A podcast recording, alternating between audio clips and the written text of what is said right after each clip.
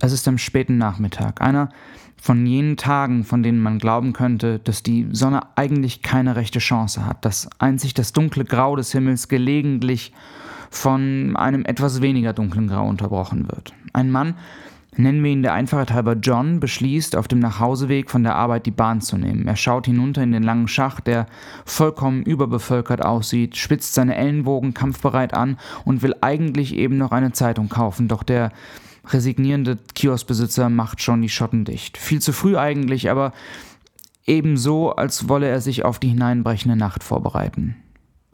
John beschließt, doch besser den Bus zu nehmen, sich dem Niedergang seiner Stadt zu stellen, den man im anonymen Untergrund so gut ignorieren kann. Er geht wieder nach oben, blickt über die Straße hin zu einer Tankstelle und traut seinen Augen kaum.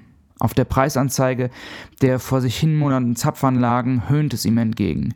In unmissverständlicher Klarheit, anstatt des Benzinpreises, ist hier zu lesen, ich hasse diese Stadt. Das klingt nach einer seltsamen Geschichte, oder? Und doch ist sie der Kern der heutigen Ausgabe. Es geht um Communities, die Gott verlassen vor sich hinsiechen. Es geht um Menschen, die darin leben und sich weigern aufzugeben. Und es geht um einen, der davon singt, so schön poetisch wie kaum ein anderer. Herzlich willkommen zur sechsten Ausgabe von Better Than Books, die Songs meines Lebens.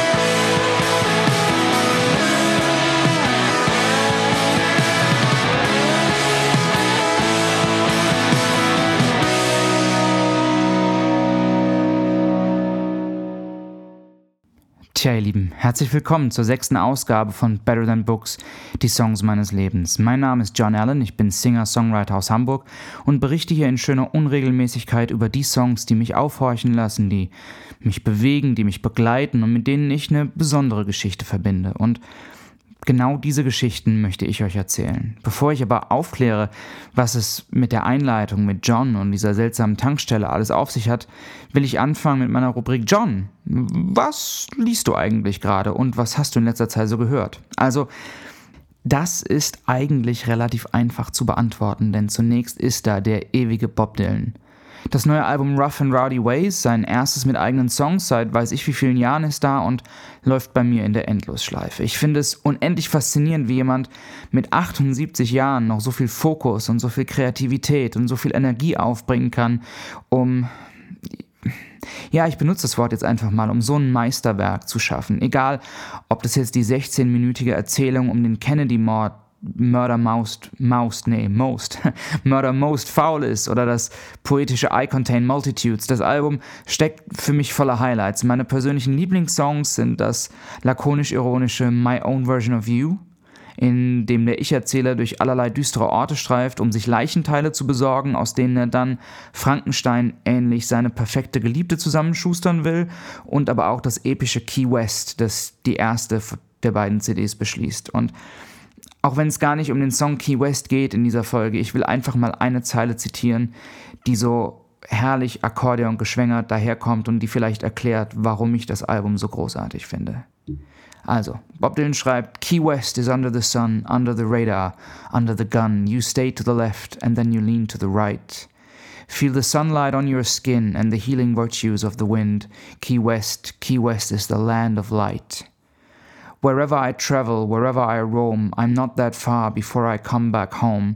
I do what I think is right, what I think is best. History Street, off of Mallory Square, Truman had his White House there, eastbound, westbound, way down in Key West. Twelve years old, they put me in a suit, forced me to marry a prostitute. There were gold fringes on her wedding dress. That's my story, but not where it ends. She's still cute and we're still friends down on the bottom, way down in Key West. I play both sides against the middle, trying to pick up that pirate radio signal. I heard the news, I heard your last request. Fly around, my pretty little miss. I don't love nobody. Give me a kiss down on the bottom, way down in Key West. Das sind Zeilen, wie sie nur Bob Dylan schreiben kann.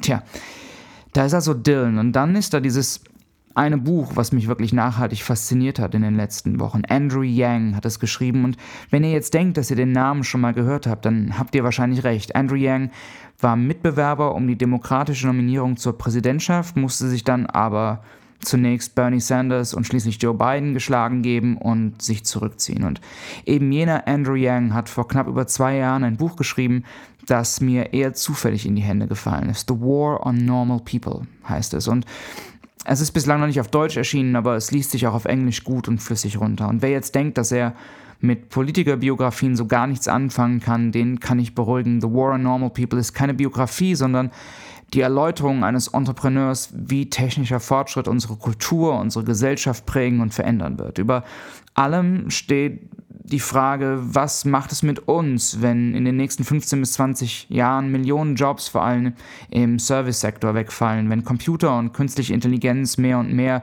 jene Berufe übernehmen, in denen auch die Mittelschicht arbeitet. Dabei zeigt er auf, wie sich Städte wie Detroit oder Youngstown, das aus dem Bruce Springsteen-Song, seit dem Kollaps der Automobil- und der Stahlindustrie entwickelt haben. Er zeigt Parallelen auf zwischen Jobs, Bildung, Verbrechen, psychischen Krankheiten, Gesundheit und, und, und. Und legt am Ende ein, wie ich finde, ziemlich schlüssiges Konzept vor, wie man seiner Meinung nach das Auseinanderbrechen von Gesellschaften verhindern kann.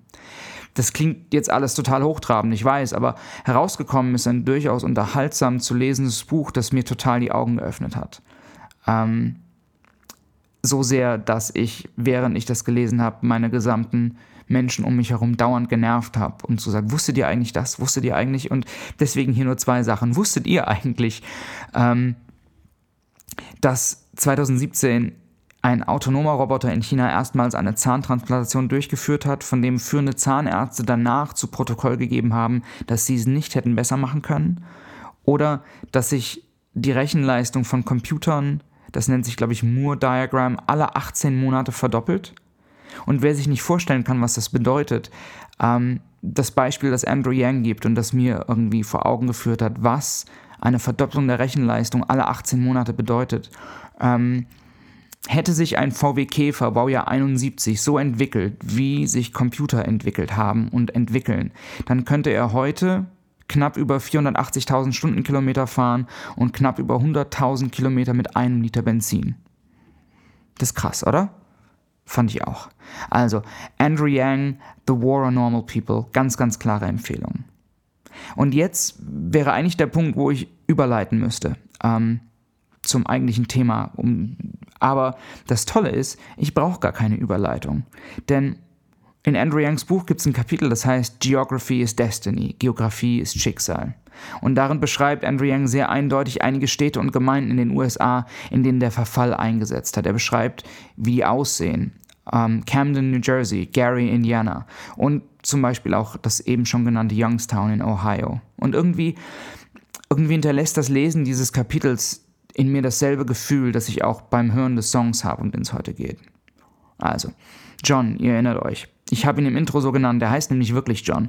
Nur kommt er nicht aus den USA, ähm, sondern aus Kanada. Und irgendwie, tja, irgendwie habe ich es mit Kanadiern. Leonard Cohen, Neil Young, Joni Mitchell, Ben Kaplan, die Wainwrights, Oscar Peterson und genau, John K. Sampson. John K. Sampson seinerzeit Frontmann und Songschreiber der Band The Weaker Dance. Die Band wurde mir ähm, von Frank Turner empfohlen, der selbst ganz großer Fan ist und der gesagt hat, wenn du eine Band hören musst in deinem Leben, dann sind es die Weaker Dance. Seit 2015 befindet sich die Band offiziell in Pause. So richtig aufgelöst haben die sich nie, aber John K. Sampson tourt seitdem solo durch die Lande und hat auch schon zwei, glaube ich, Soloalben veröffentlicht, die der Qualität der Weaker Dance in nichts nachstehen. Ähm, von der Band selbst gibt es vier Studioalben, nämlich Follow von 1997, Left and Leaving 2000, dann das Opus Magnum, wie ich finde, Reconstruction Site von 2003 und Reunion Tour von 2007. Die Weaker Dance, genauso wie auch das Solowerk von John K. Sampson, zeichnen sich für mich vor allem durch ihre grandiosen, verspielten, poetischen Texte aus. Und Mm, der Song, um den es heute geht, zeigt das in all seiner poetischen Wucht. One Great City heißt er. Nicht A Great City, sondern One Great City Ausrufezeichen. Erschienen ist er auf dem Album Reconstruction Site von 2003. Ja, die Weaker Dance sind aus Winnipeg. Und Winnipeg ist eine Stadt so wie Andrew Yang sie beschreibt, im Verfall gefangen eigentlich, wirtschaftlicher Abschwung, marodierende Infrastruktur, Frustration, Ablehnung und doch irgendwie und irgendwo Liebe und Hoffnung. Der klassische City-Song ist ja eigentlich eine Liebeserklärung an die Stadt. New York, New York von Sinatra oder Bochum von Grönemeyer oder jedes Lied von Bab oder Empire State of Mind von Alicia Keys. Ihr wisst, was ich meine. Ist eigentlich so ein bisschen Schwanzvergleich. Darf ich das so sagen? Ohne das. Egal. Schwanzvergleich. Meine Stadt ist besser als deine. Und genau mit dieser Haltung spielt John K. Sampson hier. Die Refrainzeile I hate Winnipeg. Für einen Song, der nur 2,57 lang ist, erzählt er eine riesige Geschichte, schafft in jeder Zeile neue Bilder von Hoffnung und Verzweiflung, vom Niedergang der eigenen Stadt, die man hassen will, es aber doch nicht kann. Ich denke immer, dass mh, hm, irgendwie jeder so ein bisschen gespaltenes Verhältnis zur eigenen Heimat hat, zumindest wenn er ehrlich zu sich ist. Und John K. Sampson spielt, finde ich, bewusst ironisch mit diesem Missverhältnis, mit der Spannung, die eigene Herkunft parallel zu idealisieren und zu verteufeln. Also, es ist später Nachmittag. Der Himmel entweder hell oder dunkelgrau, angespitzte Ellenbogen, ein Busfahrer, der so verdeppert ist, dass er erst sieben Minuten zu spät in den Rückspiegel schaut.